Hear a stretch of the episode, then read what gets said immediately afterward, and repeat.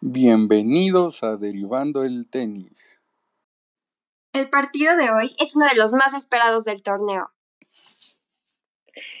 Tenemos todas las esperanzas puestas en las derivadas. Sí, las derivadas han tenido un muy buen desempeño en esta temporada. ¿Qué te parece si checamos las estadísticas? Me parece perfecto.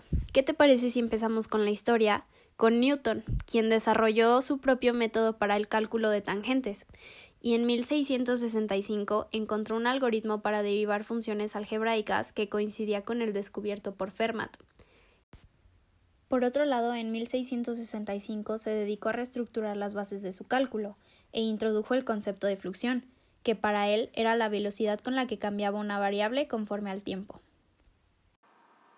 La historia de la matemática reconoce que Isaac Newton y Gottfried Leibniz son los creadores del cálculo diferencial e integral. Ellos desarrollaron reglas para manipular las derivadas, reglas de derivación.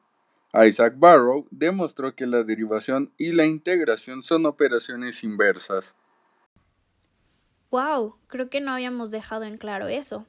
Pues bueno, el concepto de derivada es muy fácil de comprender. Dada una función y es igual a f de x, la derivada mide la variación de y cuando hay una pequeña variación en x. Pero bueno, ya está empezando el juego y ya es hora de pasarle el micrófono a nuestras compañeras Carla y Alaya, que el día de hoy van a estar narrando el partido.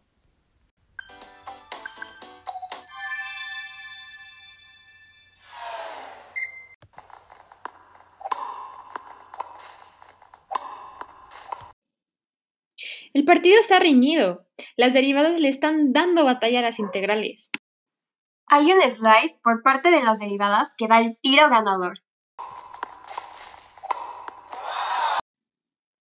¡Wow! ¿Viste la rapidez con la que llegó el saque? Las derivadas nos ayudan a medir la rapidez que se produce en el cambio de una magnitud. Cierto. ¿También sabías que nos dan información sobre la pendiente?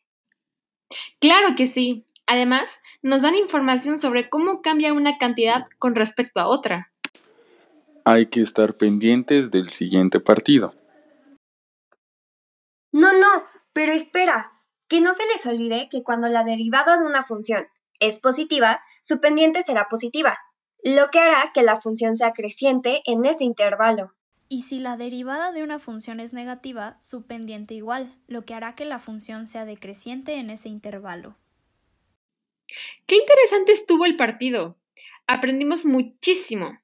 Pero ya es hora de que vayan por sus botanas, porque ya está por comenzar el clásico nacional, Chivas versus América. Nos vemos en el próximo Derivando al Tenis.